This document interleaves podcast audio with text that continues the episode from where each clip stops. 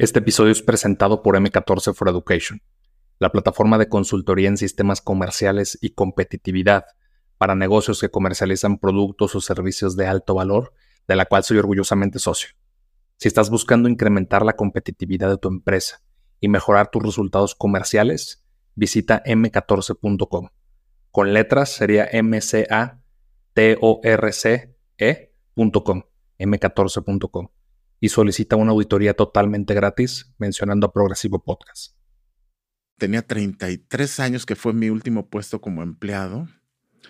Hace 18 años yo ganaba 150 mil pesos mensuales. Me daban un BMW.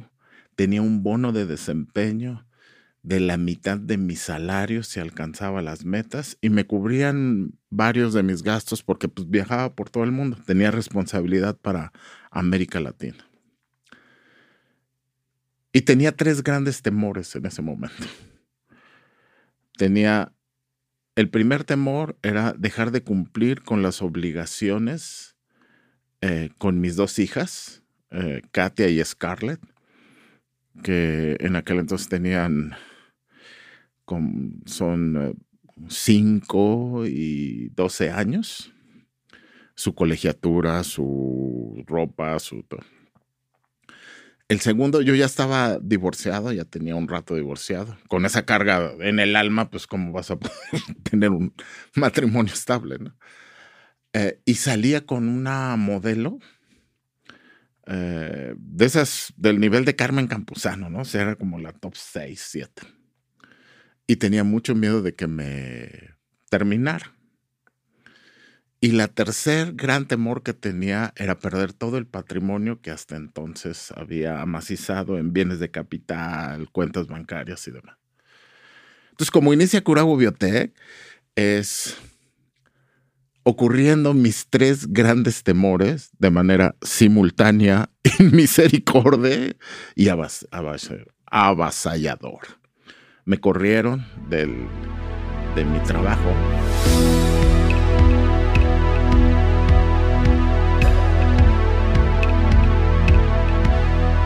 Bienvenidos a Progresivo Podcast, una comunidad de éxito donde entrevistaremos a personas destacadas por su mentalidad de grandeza.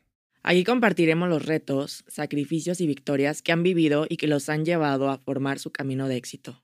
Yo soy Alberto Larcilla. Y yo Alicia Avellaneda, y esto es Progresivo Podcast. Hoy tenemos como invitado a Antonio Cruz, CEO y fundador de Curago Biotech, empresa de bioalimentos con 15 títulos de patentes internacionales y como la primera empresa 100% mexicana en tener una transferencia de tecnología a Alemania. Cuenta con más de 30 años de experiencia en empresas internacionales como alto directivo. Ha sido speaker internacional para TED ganador dos veces del Premio Nacional de Tecnología y Premio Nacional de la Salud. Ha sido reconocido por la Universidad de Oxford en Reino Unido por el desarrollo de un nuevo sistema alimentario. Hoy hablaremos de cómo vivir en balance, bioalimentos y cómo ser un mejor líder. Bienvenidos a un nuevo episodio. Nos acompaña como siempre Alicia Avellaneda. ¿Cómo estás, Alicia? Muy bien, excelente, muy contenta. Sí, de hecho nos, nos arrancamos, ¿no? La charla desde, desde antes, ya parece que estamos en el podcast.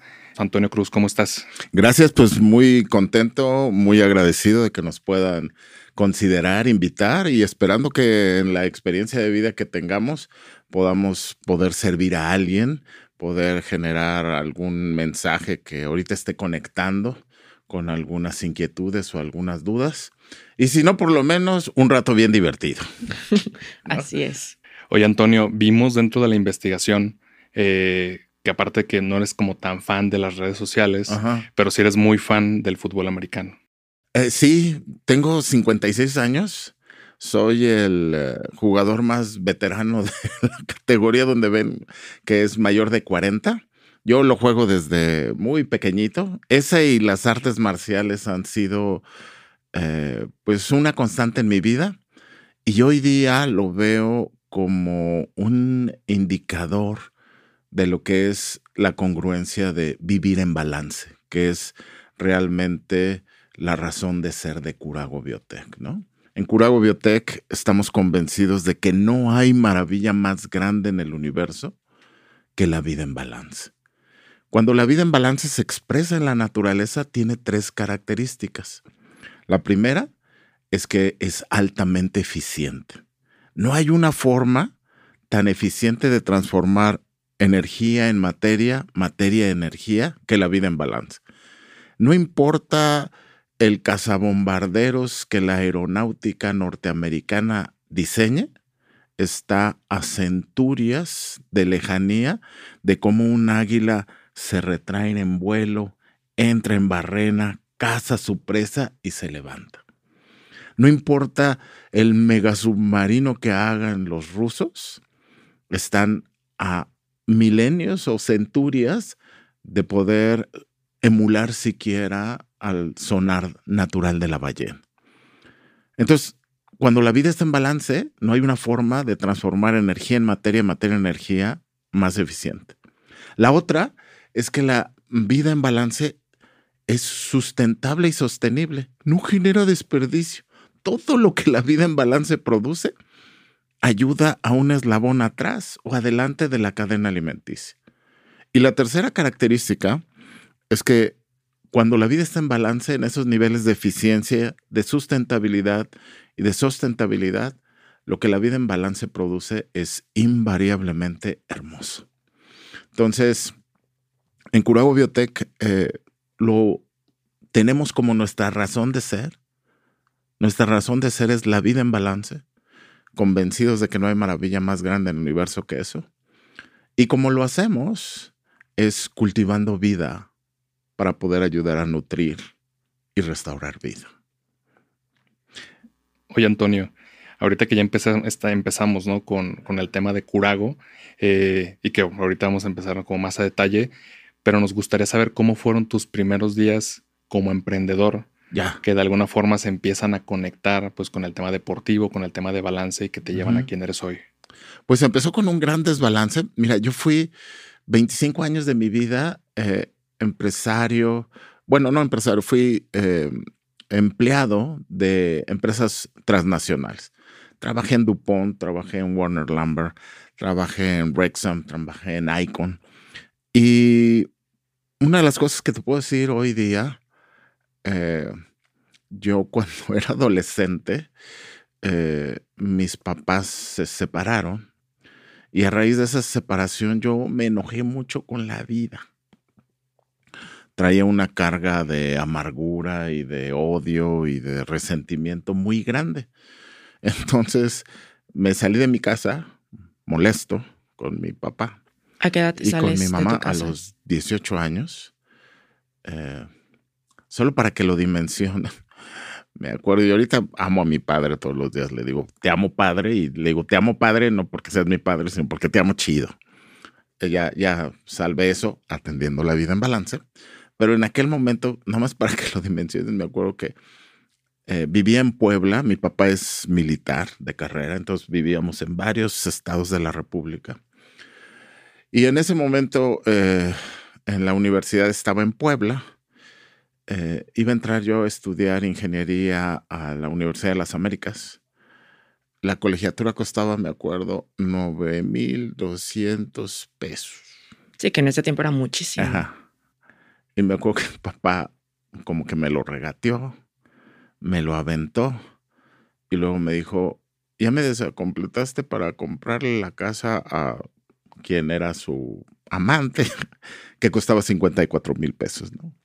De ese tamaño era el dolor que yo tenía dentro.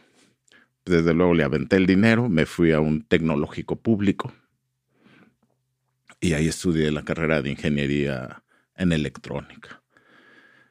Con ese dolor en mi alma y en mi corazón, hice una carrera meteórica en las compañías transnacionales. Y de ser ayudante en DuPont de supervisor. Eh, terminé a los 28 años, antes de los 30 años, ya como director general de una compañía transnacional. Solo para que tengas una referencia. Y atendiendo este podcast, que la verdad me encantó porque hablas neta. Eh, cuando tenía 33 años, que fue mi último puesto como empleado, hace 18 años yo ganaba 150 mil pesos mensuales, me daban un BMW, tenía un bono de desempeño de la mitad de mi salario si alcanzaba las metas y me cubrían varios de mis gastos porque pues, viajaba por todo el mundo, tenía responsabilidad para América Latina. Y tenía tres grandes temores en ese momento. Tenía, el primer temor era dejar de cumplir con las obligaciones eh, con mis dos hijas, eh, Katia y Scarlett, que en aquel entonces tenían, son 5 eh, y 12 años, su colegiatura, su ropa, su... El segundo, yo ya estaba divorciado, ya tenía un rato divorciado. Con esa carga en el alma, pues cómo vas a poder tener un matrimonio estable, ¿no? Eh, y salía con una modelo eh, de esas del nivel de Carmen Campuzano, ¿no? O sea, era como la top 6, 7. Y tenía mucho miedo de que me terminara. Y la tercer gran temor que tenía era perder todo el patrimonio que hasta entonces había amacizado en bienes de capital, cuentas bancarias y demás. Entonces, como inicia Curago Biotech, es ocurriendo mis tres grandes temores de manera simultánea, misericordia y avasallador. Me corrieron del, de mi trabajo, porque en esos días eh, yo me acuerdo cuando inicié en los ochentas a trabajar, decían, mira, la compañía lo único que te puede ofrecer, eh, o si alguien te dijo que, te, que podía darte un aumento de sueldo o una promoción, te mintió. Lo que una compañía responsable te puede ofrecer es tu mismo puesto en función de tu desempeño. Ya a los 32 años que me pasó esto, me di cuenta que hoy en día ni siquiera porque lo hagas bien, estando como ejecutivo empleado, nadie te puede asegurar tu puesto. Porque lo pudiste haber hecho tan bien que la compañía se volvió atractiva para otra más grande, la compró y trae a su directivo, a su gerente en su equipo y te sacan. Entonces, eh, pues es, esa realidad la viví yo, ¿no? Eh, y empecé a tener eh, una serie de confrontaciones personales en cuanto a, caray, pues entonces si era director de verdad o era director porque la compañía me daba esa facultad o me reconocía legalmente a través de un contrato, eso. Eh, ¿Sentiste como que te despersonalizó un poco de quién eras? Sin duda, y yo creo que al paso del tiempo he hablado con muchos eh, ejecutivos eh, empleados y es un proceso muy difícil cuando viven esa transición, ¿no? Más cuando ya tienen cierta edad en la cual es complicado que los vuelvan a, a recontratar. Y tienes responsabilidad aparte con tus hijas. No solo esa parte, fíjate, sino es una vergüenza. En el emprendimiento hay dos cosas que tienes que vencer sí o sí. Y uno es tu peor temor, que en este caso eran eso. O sea, ¿cuáles eran las tres peores cosas que más tenía miedo que pasaran? Esas. Y la otra es tu más grande vergüenza. Como yo he ido entendiendo a lo largo de mi vida la diferencia entre la vergüenza y el temor, es que la vergüenza es un sentimiento de no suficiencia, ¿no? Es decir, a mí me gusta mucho el básquetbol, pero pues todos miden 2.10 y yo mido 1.80, entonces pues me faltan como 20 centímetros, 30 centímetros para poder ser suficiente, ¿no? Yo, este, a esa suficiencia que avergüenza, eh, a veces, así como los temores que mayormente son mentales inexistentes, pues así hay varias vergüenzas que a lo largo de nuestra vida son absurdas o, realmente mm, eh, incomprensibles, ¿no? Por ejemplo, gente que se avergüenza por el tono de su piel. ¿Sí me explico? O sea, voy a Alemania, estamos haciendo una transferencia a Curago Biotech, Alemania, y pueda yo generar una no suficiencia porque la melanina de mi piel me da un tono prieto cobrizo, ¿sí me explico? Pero hay gente que lo siente. Hay gente que no siente suficiencia a lo mejor por no tener un grado académico dentro de una comunidad o una destreza que haya así. Entonces, eh, Curago Biotech nace justamente eh, ocurriendo las tres más grandes eh, temores. temores. Y cuando te pasa lo peor que te puede pasar, ¿no? O sea, es que lo peor que puede pasar es que se muera un este, eh, familiar o que me arruinen o que, que quede cuadrapléjico, ¿sí me explico? Cosas de esas que nada más existen en tu mente. Pero resulta que cuando te pasa, ¿sí me? Pero resulta que sigues vivo. Y si sigues vivo en estado de conciencia, entonces entras en otros niveles en los que no habías tenido dentro de tu visualización y percepción conocimiento de cómo se puede vivir la vida. Sí, digamos que empezaste a salir de tu zona de confort con esos hechos.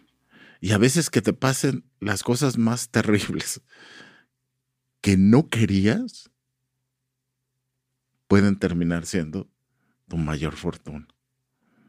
Exacto. Pero si la vida no te forza, no lo vas a hacer por la zona de confort. Entonces, Curago Biotech inicia con un gran desbalance, ¿no? Enfrentando un, tres grandes temores y eh, superando vergüenzas, porque claro que, te da vergüenza, así me explico. ¿Te da vergüenza el que dirán o que te daba vergüenza? Me daba vergüenza el verme vulnerable ante la imagen de mis eh, compañeros, ex compañeros empleados.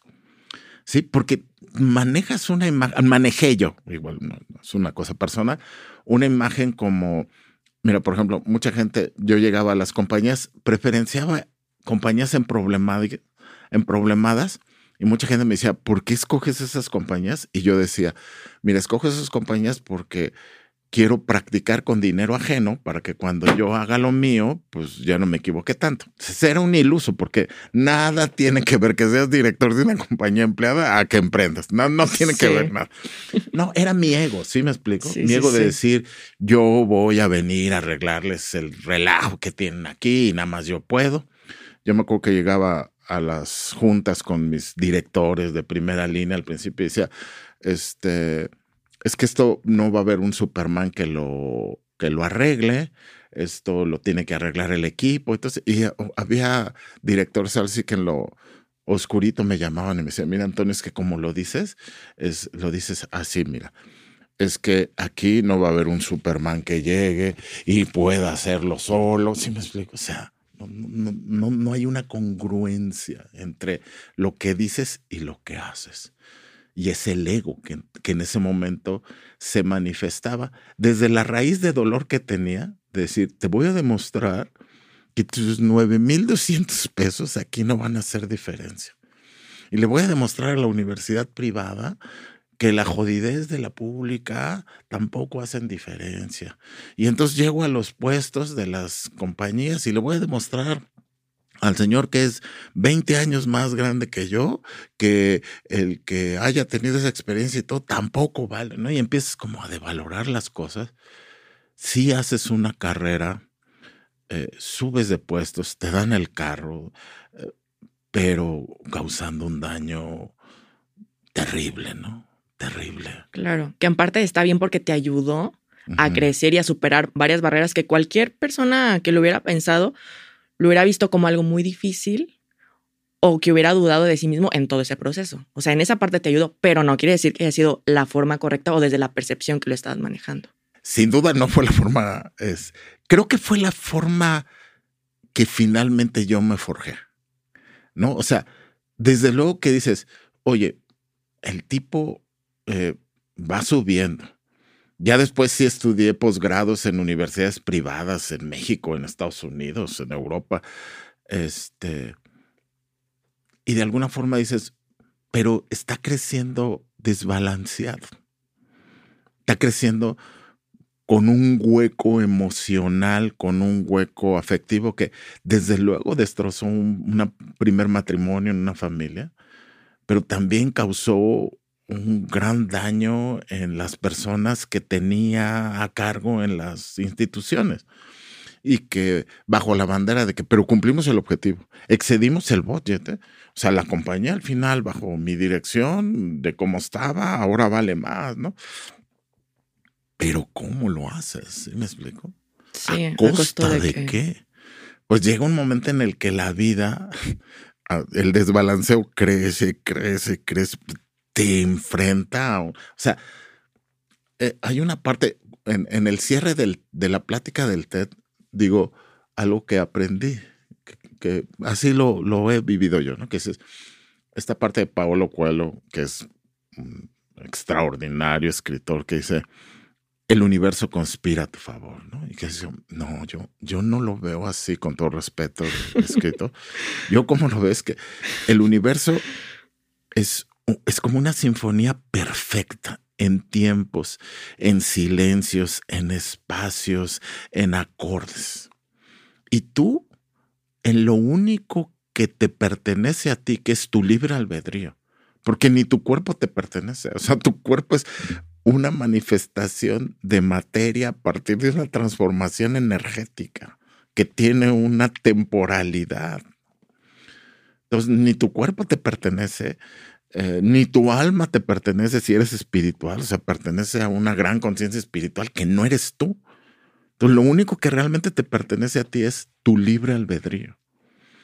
Entonces, en tu libre albedrío, tú eres libre para elegir ser armónico o disonante con esa gran sinfonía universal. Entonces, más que ver esta parte que yo lo veo un poco como egocéntrica, decir, el universo conspira a mi favor, no, o sea, hazme favor, ya me imagino la conciencia universal, no, Toñito, vamos a conspirar. Más bien, tú atiendes las llamadas de la vida en balance. Y si las atiendes bien, entras en sintonía con el universo y entonces pareciera que con, eh, conspira a tu favor, pero lo que realmente pasa es que tú te integras a esa maravilla que en la temporalidad que tienes en este plano, pues no puede ser mejor experiencia de trascendencia que eso, ¿no? Y entonces ya le encuentras sentido a, los pajaritos y al árbol y a estar aquí, compartir, ¿sí me explico? Diga, digamos que desde tu percepción, tú querías demostrar que eras muy chingón, que también que eras el director general. Entonces, cuando tú pierdes eso, de alguna forma tú pierdes como tu identidad. Yo quería, eh, quería ocultar mi vergüenza. Quería decir, no fui suficiente para que mi padre gastara en mi educación. No fui suficiente para finalmente becarme en una universidad eh, eh, eh, privada, ¿no? Si tanto quería ir al TEC de Monterrey, bueno, pues hay, programas de becas y ni siquiera es académico. No era suficiente buen ala cerrada para poderme becar. ¿Sí me explico? Y entonces lo que quería era ocultar todas esas vergüenzas a través de una pared de, ah, pero a los 27 años soy gerente de una compañía como Warner Lambert y tengo bajo mi cargo ingenieros del TEC de Monterrey y de la UDL. No, realmente lo que quería era ocultar esa vergüenza de ese dolor que en mi corazón y en mi alma eh, seguía remanente, ¿no? Y que me lastimaba. Y en ese momento te sentías satisfecho con todo lo que tenías, porque a veces uno puede tener todo eso y dices, bueno, sí, lo tengo y de puedes sentir que siempre algo te falta, que aunque tengas lo que tengas, siempre vas a sentir que algo te falta. Pero hay un punto en tu vida en el que dices, bueno, lo tengo como que esas cosas te dan algún tipo de paz o te sentías realizado en... Hay dos cosas que no, nunca he hecho en mi vida, que es drogarme y emborracharme. Este, y ya a los 56 años se me hace bastante ocioso eh, emborracharme nada más para saber qué hago. Entonces, en vez de droga o de alcohol, usaba un parapeto socioeconómico, ¿no? Es decir, desde luego que no me sentía este satisfecho. Satisfecho. Sí, lo cubrías con eso. Ni exitoso. Y como no podía engañar a mi cerebro con sustancias externas, pues entonces te, te, te generas el cuento para ti mismo, donde lo más peligroso, ¿sabes qué fue? Que hubo familiares que por un tiempo se lo creyeron. ¿No? Entonces, por ejemplo, la mamá de mis hijas, de repente su familia que veía mi desconsideración, mi no amor, mi agresión algunas veces, ellos me decían, bueno, pero mira el carro que tienen. Y con los bonos que jalaron, pues ya empezaron un primer negocio familiar, ¿no? Y entonces dices, wow, ¿no? O sea, la verdad es que mucha gente que te quiere a veces te justifica con eso. Sí, lo quieren compensar. Y entonces es una gran mentira, este, que otra vez va a generar, eh, es una gran mentira creciente, ¿no? Porque vas, sigues dañando y dañando y dañando y la gente a lo mejor con el pretexto de que lo quiero o, es de mi equipo o, lo respeto, no sé, o finalmente, mira, en, la, en el trabajo me acuerdo que había algo que decían, decían mucho, yo, eh, un poco en broma y para que vean nada más lo dañado que estaba. Cuando alguien hacía algo mal, me acuerdo que decía, mira, ya volviste a equivocarte. Si lo vuelves a hacer mal, entonces no te voy a correr. Me vas a reportar a mí directamente por el resto de tu estancia laboral aquí. Y entonces mucha gente dice, no, no, ya no, no, no, no reportarte a ti directamente. Te tenían miedo. Pero había gente que decía, yo sé que si estoy con Toño, va a ser una joda, uno o dos años. pero si yo sobrevivo a Toño, yo de aquí voto para una dirección o una gerencia. Y tengo gente que a veces me lo encuentra y me lo agradece, ¿no? Es como, me, siento como el, el, cuate que dice, pues yo agradezco que mi papá me agarró de chiquito a muchos madrazos y mi mamá también. Y gracias a eso no, no, o sea, hay una forma que no es así para lograr el mismo objetivo, ¿no? Pero otra vez, es, es un no sé cómo calificarlo, pero haz de cuenta que es como un estado de inconsciencia colectivo que a través de una simple condición socioeconómica, la gente se cree, te hace creer, pero es tan insustentable como la vida que no está en balance, que tarde o temprano algo va a pasar y se acaba. Sí, se te cae es, mi experiencia de vida. Y en el momento donde los tres grandes miedos que tenías se vuelven realidad, ¿qué pasa después? Entonces, se genera una condición de, primero, como todo vicio, de, no aceptación, ¿no? Y entonces, yo la, la realidad es que desde más o menos los 19, 20 años, sí fijé en mi mente un objetivo que era antes de los 40 años, yo tengo que tener un producto en el mercado mío. Porque esta parte de, de no ser empleado, que es algo muy, muy padre, eh, no era así como mi visión, ¿no? O sea, este, sí quería hacer algo, un negocio propio. La vena emprendedora la tengo desde los cinco años. Entonces, eh, el punto era el trance.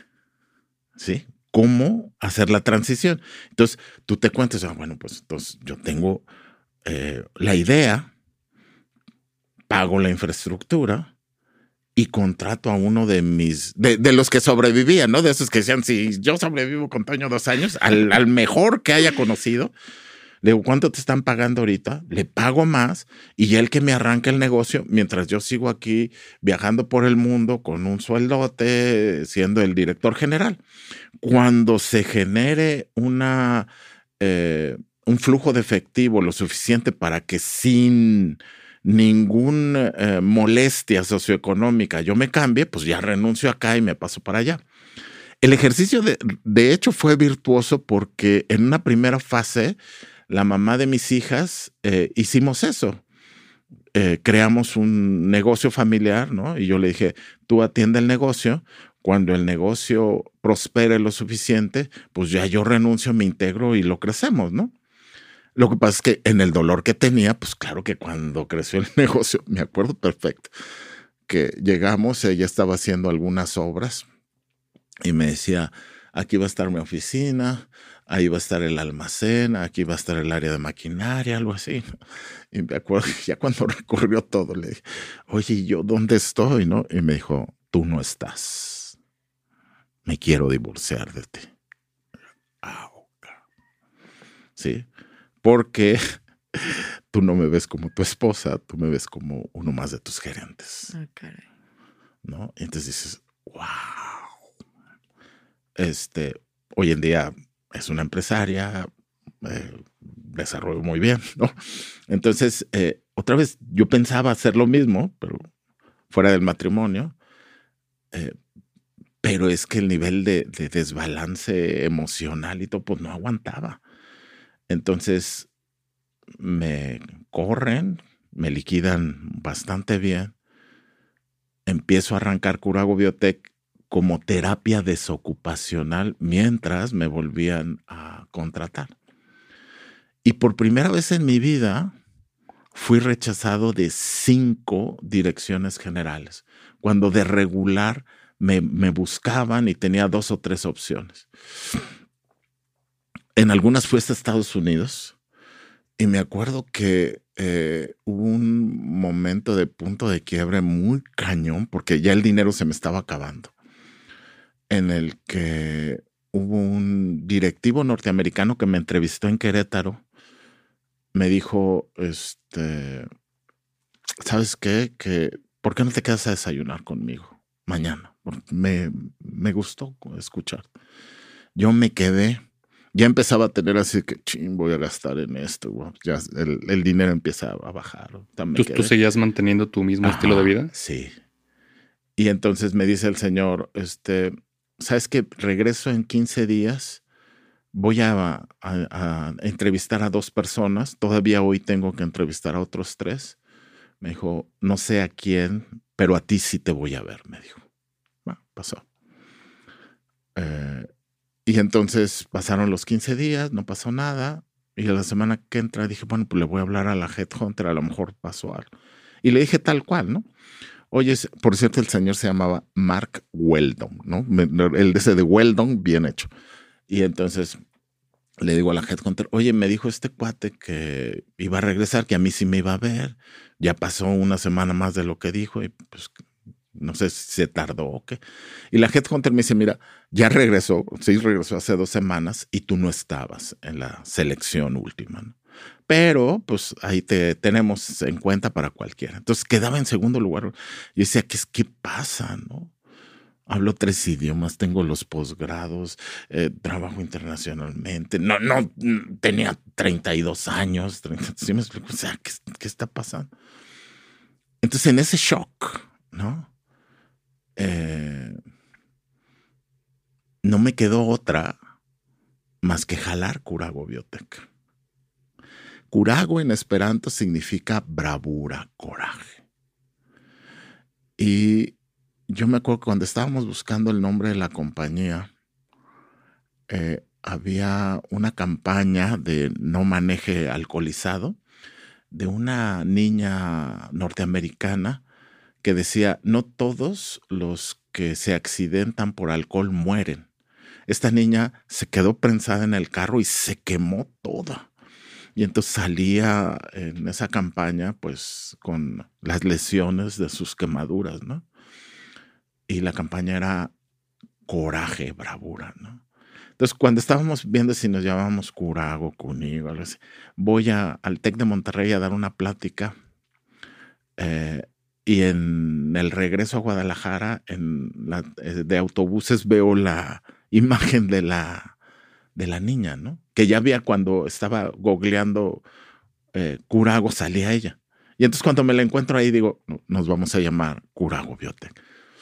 Porque eh, para que puedas ir a la vida en balance, tienes que vencer tus temores y superar tus vergüenzas. Y la manera en cómo superas tus temores y vergüenzas es transformándola en esperanza. Y la forma de hacerla es con bravura y coraje. Por eso nos llamamos Curago Biotech. Entonces, a mí en ese entonces, eh, en un principio no me quedó otra más que jalar el negocio hasta donde el dinero se me acabara y a partir de ahí generar por ventas. Y una de las cosas que empecé a notar fue ciertas llamadas. Curao Biotech nace como el desarrollo de un dulce nutritivo para niños con VIH-Sida. Y me acuerdo que estando en, Tonalá, que es donde está el centro, alguna vez estuve con un científico con el que también arrancamos en biofísica, que ya falleció, y un, em, un hermano eh, eh, católico que sirve a los niños en ese centro. Y estábamos eh, comentando cómo poder probar nuestra tecnología con los niños, ¿no? Porque de origen, el origen de Curago Biotech fue hacer un dulce nutritivo para estos chiquitos y chiquitas que están en esa situación tan vulnerable. Y me acuerdo que estaba yo así en la mesa y estaba el científico así y el religioso acá. Y entonces de repente eh, hay una pausa. Se queda viendo el científico al religioso, ¿no? Y por la vestimenta que trae le pregunta, ¿no? Le dice, oye, tú eres franciscano. Y el religioso le contesta, no. Mis respetos para los franciscanos, ¿no? En el voto de pobreza que hicieron. Y estando yo viéndolos, como comentaban, casi de manera simultánea, los dos viéndose a los ojos, dicen, pero grande es el franciscano, no porque aprendió a vivir sin nada, sino porque ya se dio cuenta que lo tiene todo. Entonces, estaba ah, no, es por aquí. ¿Sí me explico? No sé hasta dónde llegue, no sé lo que pierda. Entonces, ya perdí lo, lo que tenía, ya lo perdí. ¿Sí me explico? Pero es por acá. Ya con el paso del tiempo me hablaron dos o tres compañías, a mis socios también, y ya lo que hacíamos era colgar el teléfono. ¿no? Ya había esta razón de ser más grande que el simple hecho de volvernos millonarios o hacer dinero, por la cual no puedes ignorar el camino que tienes que seguir. ¿no? Ahí empezaste a conectar tu propósito. Sí. Y conmigo mismo. ¿Era tu primer acercamiento al, mundo de los bioalimentos? Hasta antes de eso no tenía idea de lo que era un lactobacilo. Tenía idea de los alimentos porque había trabajado en Warner Lumber y a mí me tocó toda esta crisis que hubo de los dulces en los ochentas que tenían plomo y entonces hubo una gran crisis con los niños. Entonces varias compañías dijeron, no, no, no, no podemos eh, permitir que haya sustancias que dañen a los niños. Y había compañías como Warner Lambert, gran empresa, que decía, no, no nada más se trata de que no les hagas daño, les tienes que dar un aporte. Aún un dulce, un caramelo tiene que tener una razón, es un propósito, algo que hacer, ¿sí me explico? Y entonces a mí me tocó esta evolución de gomas de mascar que iban desde quitarles el azúcar, ponerles ciertos eh, ingredientes que daban una salud bucal, ¿no? Y entonces eh, empecé a, a, oír en investigación y desarrollo de Europa esto de lo que terminó llamándose como alimentos funcionales, que aquí en México la COFEPRIS no existe, ¿no? No, no, no existe esa clasificación, tampoco se pueden denominar así, pero digamos a, manera internacional eran alimentos que además de nutrir pudiesen llegar a, a ayudar a modular funciones orgánicas en el cuerpo. Entonces, sí lo tenía como un concepto, desde luego que en ese espíritu de decir, antes de los 40 tengo que tener un eh, producto en el mercado, era claro que teníamos que ir por ahí. El hecho de los chiquitos de con sida y, el dulce iban orientándolo. Este, pero hasta antes del 2006 no teníamos claro que el camino era a través de la biotecnología en fermentaciones. Fue esta persona, Sunao Tawara, el doctor en biofísica, quien nos empezó a, hablar de lo que eran los probióticos y que hoy, pues más que probióticos en los alimentos fermentados con biotecnología, pues tenemos una dimensión mayor, ¿no? Pero ahí empezamos nosotros. O sea, ve cómo la vida te cambia, ¿sí me explico?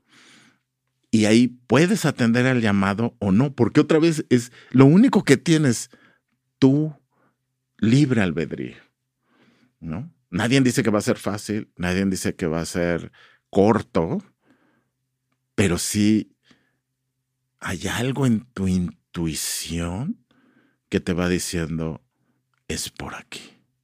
Así como había algo en tu intuición cuando estás dolido, herido, que te dice, Mm, por aquí no es. O sea, el cuerpo es sabio y te avisa con dolor y malestar cuando no es y te compensa con tranquilidad y placer donde sí es. Y ese mismo coraje que tenías lo fuiste transformando para bien. La realidad es que por ahí dicen que hay una metáfora muy, muy bella que dice que el miedo es a la flor lo que la esperanza es al fruto. Entonces, si tú ves una flor y ves un fruto, desde el punto de vista biológico es el mismo ADN. Las proteínas de la flor se reconfiguran en fruto a partir de una serie de factores como es el sol, la lluvia, los nutrientes de la tierra, el tiempo, ¿no? Algunos insectos que van y polinizan y demás, como las abejitas.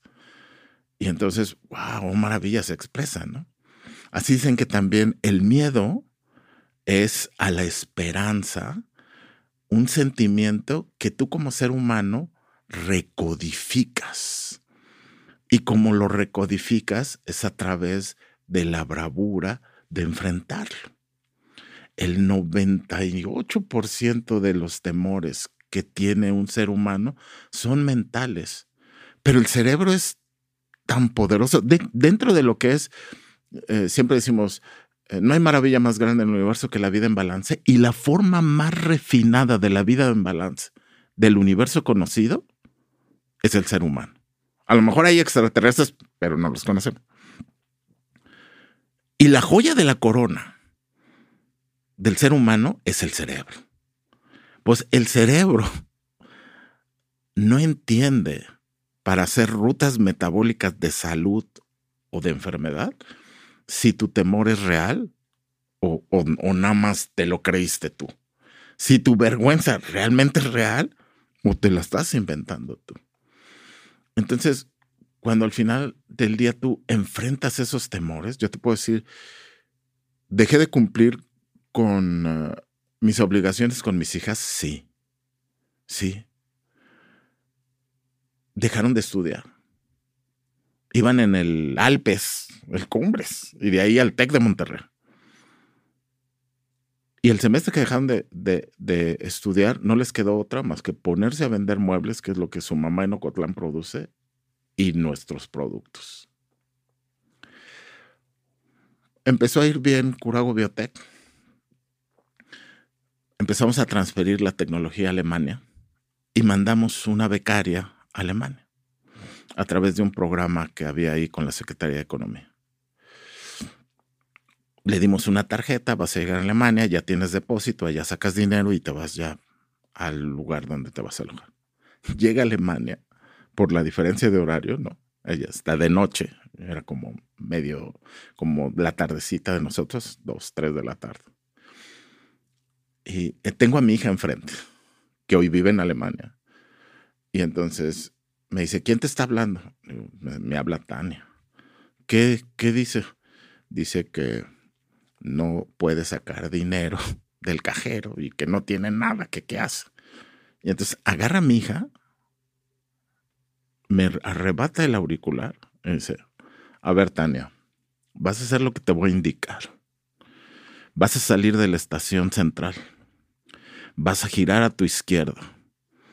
Exactamente al 10 para las 11. No antes, no después.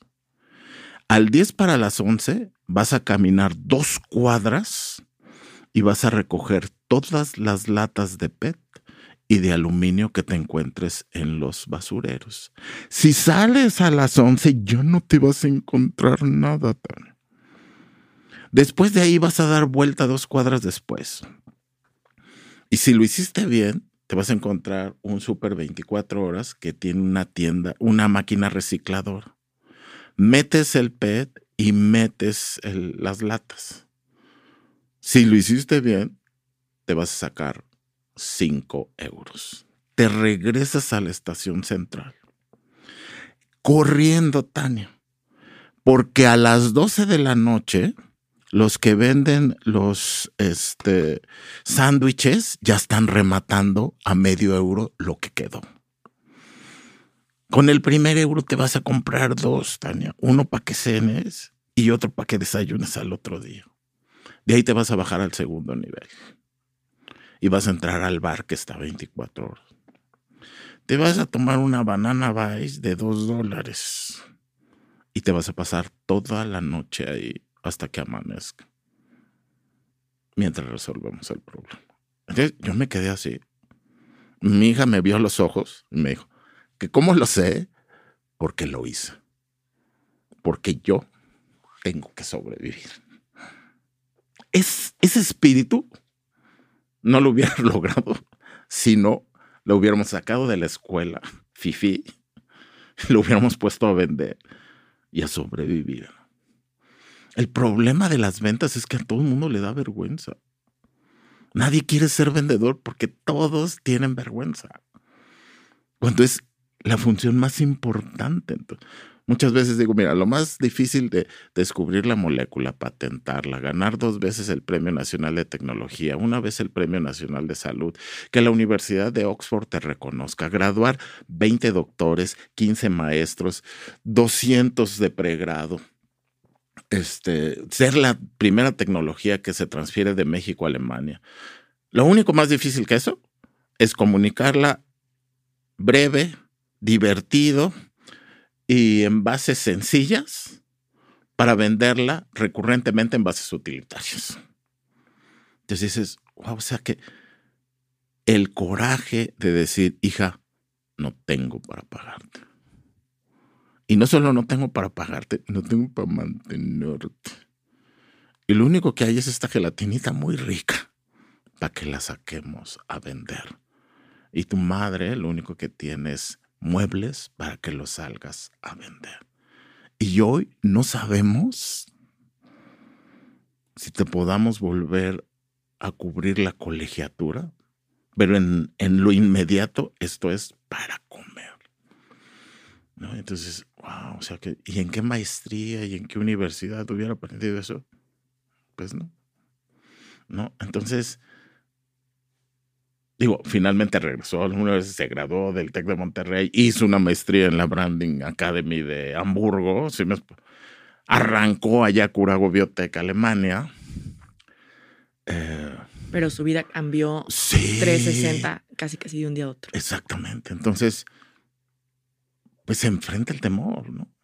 Hablando de esta parte comercial, ¿cómo fue el ingreso de Ventro con la competencia que existe en Danone, en Yakult, ya. al mercado? Mira, hay tres cosas que hemos ido aprendiendo.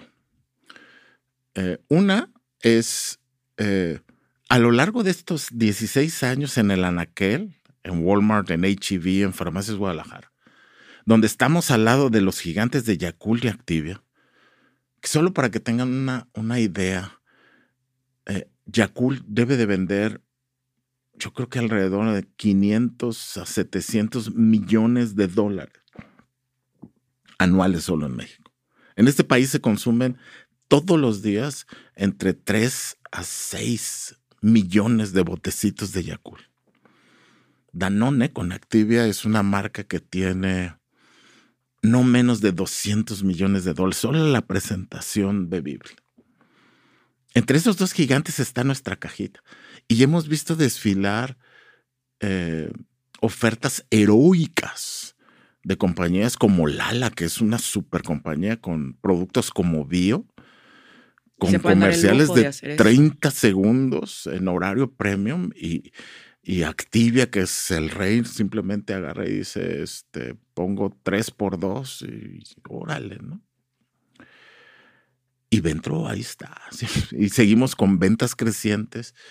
En el, en, en, en el retail hay un métrico que se llama GMROI. En función de ese métrico te catalogan o te descatalogan de la manera más cruel. Como el GMROI se explica, es, de cuenta que tú tienes un hotel y en ese hotel hay habitaciones, ¿no? Que aquí serían espacios en el anaquel. Tú lo que quieres es rentar la habitación a la tarifa más alta todo el tiempo, ¿no? Entonces tú dices, yo, yo no quiero rentar la cuates de cuatro días donde le tengo que dar la quinta noche gratis, yo prefiero que vengan todos los días, este, un día y que me paguen la tarifa más alta, ¿no?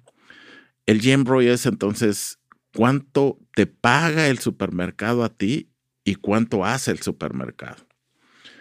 El GMROI mínimo es dos. Es decir, yo te pago un peso, yo tengo que hacer dos pesos mínimo. Si no me das ese rendimiento, te descatalogo. Ventro tiene nueve. Y hemos eh, permanecido estos 16 años flanqueados entre Yakult y Activia porque nadie nos gana en la funcionalidad de Ventro. ¿no? Ventro es una gelatinita muy rica que además de nutrirte con nuestra biotecnología, puede ayudar a regular tu digestión y la percepción orgánica en la cual lo hace es más rápida de todo lo que está en el mercado. Y dentro de todo ese éxito yo creo que también está la innovación. La innovación eh, que se patentó, ¿no? Y que seguimos creando propiedad intelectual y que de alguna forma logramos generar esta percepción orgánica, porque tú puedes hacer una innovación, pero si el consumidor no lo siente, aún tengas premio Nobel y no, no lo va a comprar. ¿Sí me explico? En cualquier eh, circunstancia tiene que sentirlo. Cuando lo siente, eso te permite ahorrarte explicaciones. Y cada vez que tienes que dar una explicación, es tiempo y dinero que no tienes. Entonces, en el momento en el que hay esa percepción orgánica, ah, pues no sé qué pasó pero me supo muy rico y siento muy bien. ahí lo estás, ¿no? Y además está dentro de la normativa de la COFEPRIS, como seguro. Ah, pues maravilloso, ¿sí me explico? Ya si es una simbiosis sinérgica entre bióticos y abióticos en fermentaciones selectivas que se agregan metabolismo, ya es irrelevante. Claro, no les Es irrelevante. Y la comunicación es, es todo, ¿no? En las pláticas no sé si los veo en internet, yo uso mucho el ejemplo del doctor Karl-Heinz Brandenburg. Y siempre le digo, ¿conocen al doctor Karl-Heinz Brandenburg? Entonces, no. El doctor Karl-Heinz Brandenburg es un científico del Instituto Fraunhofer de Alemania que crea una tecnología que todos traemos en el bolsillo, que es la tecnología MP3. ¿No? ¿Cuántos dispositivos vendió o ha vendido el doctor Hans Brandenburg, candidato a premio Nobel? Ninguno. Tuvo que venir el genio de Silicon Valley, Steve Jobs, que en su vida inventó nada, para en un comercial de 59 segundos con un tipo mestizo, sin diálogos, nada más moviéndose a ritmo, bajando su música en lo que era el, iPod, ¿sí me explico? Termina en un eh, ritmo que a todo mundo nos hace, pues, diciendo una frase, ¿no? iPod. Thousand songs in your pocket. Y tómala, güey. Cambias el mundo. Así de poderosa es la comunicación. Puedes ver científicos que ya a lo mejor tienen la cura del cáncer y del SIDA y regeneraciones de órganos y dispositivos a lo mejor que te pueden teletransportar. Y su incapacidad para poderlo comunicar y dar la confianza hace la diferencia de no cambiar al mundo. Entonces tenemos mucho respeto por esta, eh, esta ciencia, ¿no? Que es la diferencia entre un éxito comercial de una innovación o la frustración de vida de una innovación. Claro, porque ahí el campo de batalla es saberlo vender. De hecho, estaba recordando un fragmento de tu charla en TED de una señora que te marcó en Ocotlán en el año 3. Ah, sí, no, y de esas tengo varias, ¿no? Eh, sí, esa, esa, vez eh, son, nosotros en Curago Bibliotech siempre decimos, es la llamada del día, ¿no? Puedes tener, también me preguntan, oye, Toño, ¿y cuántas veces has estado a punto de quebrar, no? Y siempre contesto, contando la de hoy, ¿no? Pero te puedo decir, también siempre hemos tenido más llamadas del día, que fue como esta del científico y del, del, sacerdote, la de la señora de, de Ocotlán, ¿no? Que necesitábamos 300 mil pesos, me acuerdo también muy bien, y que termina diciéndome, este, gracias por la gelatinita, y yo le decía, no, pues qué bueno, le digo, porque ya no va a haber gelatinita. Y me decía, es que a mi bebé le cayó muy bien, ah, pues qué bueno que le cayó bien. Es que mi bebé sonríe más rápido, ¿no? ¿Y por, por qué? Pues es que mi bebé cuando salía de su quimio tardaba mucho en sonreír sin la gelatinita. ¿no? Otro me acuerdo, estábamos trabajando con gente con insuficiencia renal crónica eh, en el hospital civil y llevaba un desarrollo en una hielera que, no sé, pesaba como un kilo más o menos. El doctor me decía, Toño, ya ven, ven, llega porque la gente viene de fuera, la gente no tiene para quedarse en un hotel, es un hospital civil y necesita ya el producto. ¿no? O sea, ahí voy, yo me acuerdo que me metí al, al cubo del elevador, así como forzado. Entonces la hielera que llevaba, pues salió de la tapa. Iba una señora, un señor como de unos 60 años, y una señora, señorita joven, que era su hija finalmente. Y el señor pues colgado del brazo de la hija, ¿no? Y entonces la hija voltea y ve que se descubre el producto, el desarrollo en la hielera, y le dice, mira papá, es el señor de las gelatinas. Y el señor voltea así, ¿no? Y le dice, ¿ves papá? Cuando te sientes muy mal, que te quieres morir, que yo te digo, aguanta, aguanta, porque hay alguien haciendo algo para que te sientas mejor. Es ese señor. Y entonces la hielera que pesaba como 7 kilos te pesa como 7 toneladas. ¿no? Dices, no, pues no es, es irrelevante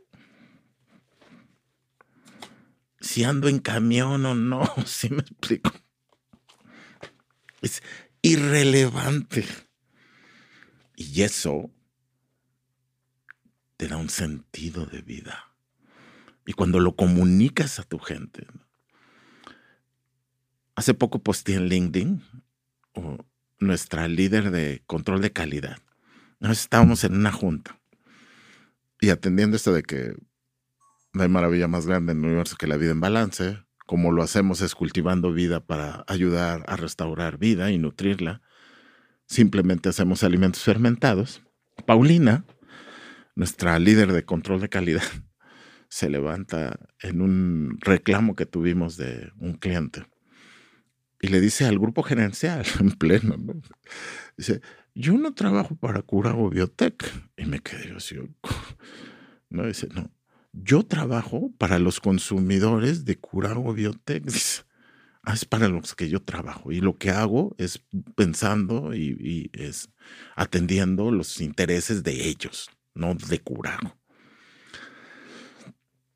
Y entonces hace como tres semanas eh, nos visitó un pequeñito eh, que se llama ese, Bebé Ricardo.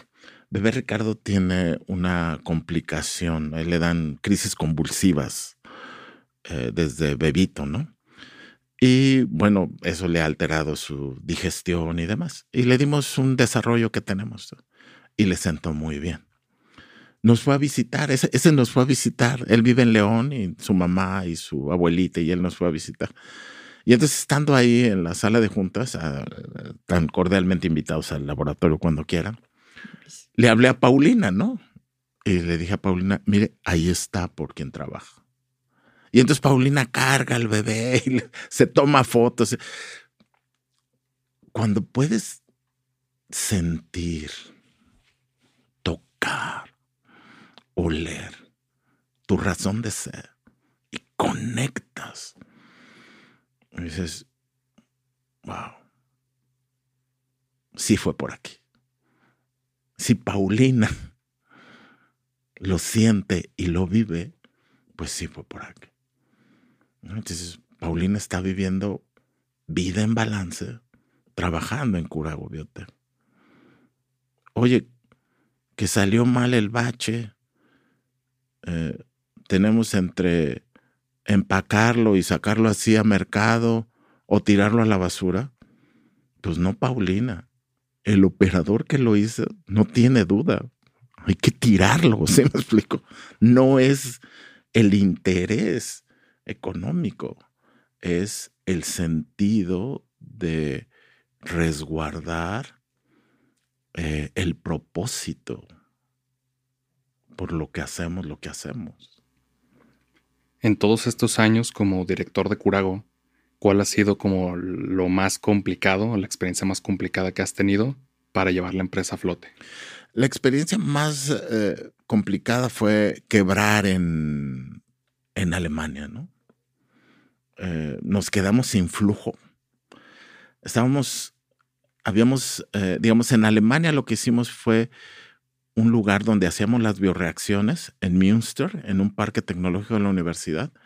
Y para generar el producto, contratamos a una maquiladora que hacía lotes chiquitos, pero que estaba en Suiza. Y ya con órdenes de compra recurrentes en una cadena de orgánicos allá, eh, que es eh, con productos bio en Alemania, eh, tenían problemas con la contaminación de levaduras en eso. Por eso también cada que me dicen, no, es, esto lo, hacen en Suiza, digo, pues te, voy a contar una de los suizos. nunca lo pudieron resolver. Al final nos indemnizaron, pero se nos acabó el tiempo. Aquí nos cerraron una de las líneas más productivas, entonces en lo que nos recuperamos no, no, no, pude generar el flujo de efectivo suficiente para mantener el, el, sueño alemán. Hoy estamos juntando dinero para regresar, mi hija se quedó allá. Eh, enfrentar casi llegar a la orilla y no llegar. Es, un sentimiento de no suficiencia.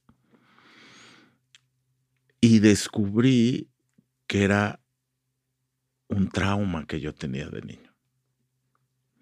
Cuando yo tenía tres años, a los tres años hay una parte en el cerebro que se llama el hipocampo, se te desarrolla.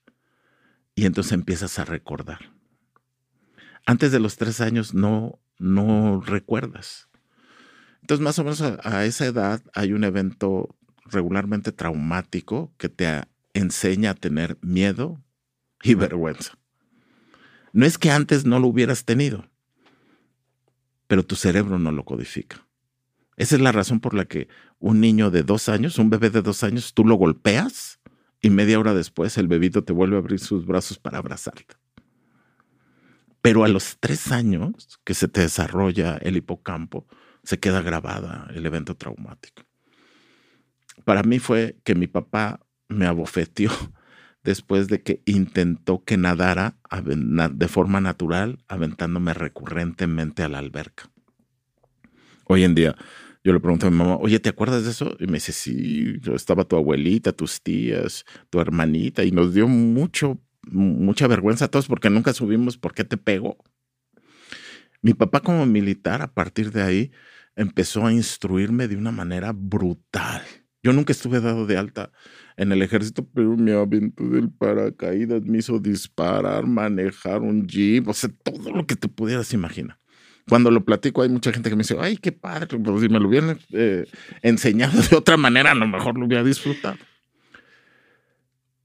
Y entonces, mi papá eh, me empieza a instruir en una alberca que medía 25 metros y yo nunca pude nadar. O sea, nunca pude terminar. Mi papá me golpeó, me avergonzó. ¿Sí? Hoy en día, si tú quieres entrar al colegio militar, tienes que nadar 25 metros libres. Esa era la misión. Nunca lo logré. Me creí que yo tenía una deficiencia genética por la cual no podía coordinar mi respiración nadando. Ya cuando tenía 25 años, que era gerente en Adams, se abre un super gimnasio ahí en Puebla, que se llama Acuática, todavía está, y tiene una alberca no de 25, de 50 metros olímpica. Me inscribo en el gimnasio porque pues, me gusta esto. Y me dice la señorita, tenemos una promoción de la alberca gratis por tres meses. yo, no, señorita, no lo quiero. No, sí se la voy a poner. No, no la quiero. Ya se la puse. Llego a las 5 de la mañana el lunes y me hace, llega el, instructor, encabronadísimo. Ya después supe que yo fui el único que sí aguantó eso. Si no lo hubiera hecho, el señor no se hubiera tenido que levantar a las 4 de la mañana con su bicicleta porque no hay transporte para llegar a las 5 a abrir. Por eso estaba enojado. Pues ya llega, toca el agua, pues ya nada, ¿no? Y ve que me paro a los 12 metros, a los 20 metros. Me dice, no, no, no, nada de corrido. No, no puedo. ¿Por qué? Tengo una deficiencia genética. Ah, cabrón. A ver, vamos a hacer un ejemplo. Inhale. Exhale. Inhale profundo. Exhale todo, todo, todo, todo. Y cuando termino de exhalar todo, me sujeta de la boca y de la nariz. Y al sentir la falta de aire, pues, me suelta. Y antes de golpearlo, mi primera reacción pues es... Y ya cuando le iba a soltar el trancazo, no, no, espérate, no, sí, lo, sí puede. ¿Cómo, que sí puede? Sí, dice, mira, lo único que tiene que hacer es lo mismo que hizo ahorita. Llena sus pulmones, agacha su cabecita y dentro del agua saca todo el aire. Ya que tenga esa sensación de asfixia, pues levanta la, la carita, abre la boca y lo que hizo ahorita va a ser de manera natural. Ya con el confort de tener los pulmones llenos, se agacha y ya, y así se la lleva. Tómala, ese día nado mis primeros, no 50, 200 metros. Tranquilo. Wow, ¿qué está pasando? Pues me di cuenta que esta sensación de no llego a la esquina es lo mismo que sentías cuando dices, híjole, si saca los suizos el lote bien, lo entregamos a la tienda de orgánicos alemán y ahí empezamos a hacer el ciclo. En Alemania tú vas al banco con tu patente, con las órdenes de compra recurrentes y te prestan dinero al 0.05%. No llegué, pero era la misma sensación. Tengo mi papel de quiebra en Alemania. Digo, ¿qué me está pasando? es lo mismo de la alberca de mi papá. Es la bofetada que me dio a los tres años el martirio de los seis a los nueve. ¿Qué está pasando? No? La vergüenza de no ser suficiente y el temor de ser reprendido por la autoridad por no ser suficiente. O sea, el gobierno alemán declarándote la insolvencia o tu papá en la alberca. Pues descubrí que mi papá tenía un paradigma que siempre lo supe, pero que no lo pude estructurar hasta hace poco. Todo lo que amo muere. Mi papá, los abuelos que yo conocí son adoptados. O sea, mi, mi abuela biológica no crió a mi papá, se lo dio en adopción a dos personas. Si tú ves hoy día, eh, padre, te amo, este, y te amo, padre, este podcast, ahí me, me apoyas. El protector de pantalla de mi papá es una mujer eh, que se llama, eh, ¿cómo se llama? Rosa María Cruz que yo siempre conocí porque cuando yo hacía de habluras a los cuatro o cinco años, mi mamá me decía, tú debiste de haber sido hija de Rosa María y no mío. Y dice, ¿quién es Rosa María? Pues es la novia que se murió de cáncer a los 21 años de tu papá antes de que me conociera a mí. Yo no soy el primogénito. El primogénito murió un mes después de que nació porque se infectó de meningitis en el hospital. Entonces, ok. Entonces mi papá me agarró a madrazos, no porque se avergonzara de mí, sino porque tenía un pánico peor al mío, porque decía, todo lo que amo muere. Este güey sobrevivió enfermizo dos años y llegó a los tres años y no se murió. Luego, lo tengo que armar bien cañón, porque solo porque lo amo se va a morir en algún momento. Y entonces es como si sacaras un USB del cerebro límbico y pusieras nueva información. Y ahorita estoy empezando porque voy a juntar otros cientos de euritos para regresar. Porque ya sé en qué me equivoqué. Y no tengo nada de qué avergonzarme. Este es el tipo de cosas que la vida en balance hace. Oye, Antonio, pues te agradezco la charla. Me disculpa que lo corte en este momento, pero el, tiempo ya se nos fue bastante alto. Sí. Este, ¿Cómo te pueden encontrar las personas en redes sociales? Bueno, estamos en LinkedIn. Eh, también pueden entrar a la página de Curago Biotech, Ventro. También en el buscador ponen Ventro con B chica, Curago Biotech, con K al principio, K al final. Y yo normalmente la, la red social que utilizo es LinkedIn por fines de armonía matrimonial, la verdad. sí, me explico. Y mi amada esposa Mina, que me está seguramente oyendo, me lo, me lo va a entender, ¿no? Este, pero en LinkedIn también está Curago como tal y está un servidor Antonio Cruz para atender cualquier cosa. Y ustedes están eh, invitadísimos. Tenemos una experiencia en Curago Biotech que se llama Be Alright donde explicamos lo que es eh, la vida en balance, pero de manera vívida, ¿no? Y esto nos ha dado gran, gran satisfacción y, grandes conectes con mucha gente. Muchas gracias, nos va a encantar. Nos va a encantar estar por ahí, Antonio. Muchas gracias. Y pues recuerden que todo avance ya es progreso. Claro. Eh, gracias. Muchas gracias por escucharnos hoy. Si disfrutaste esta charla, compártela y síguenos en redes como arroba avance progresivo. Nos vemos la próxima semana en Progresivo Podcast.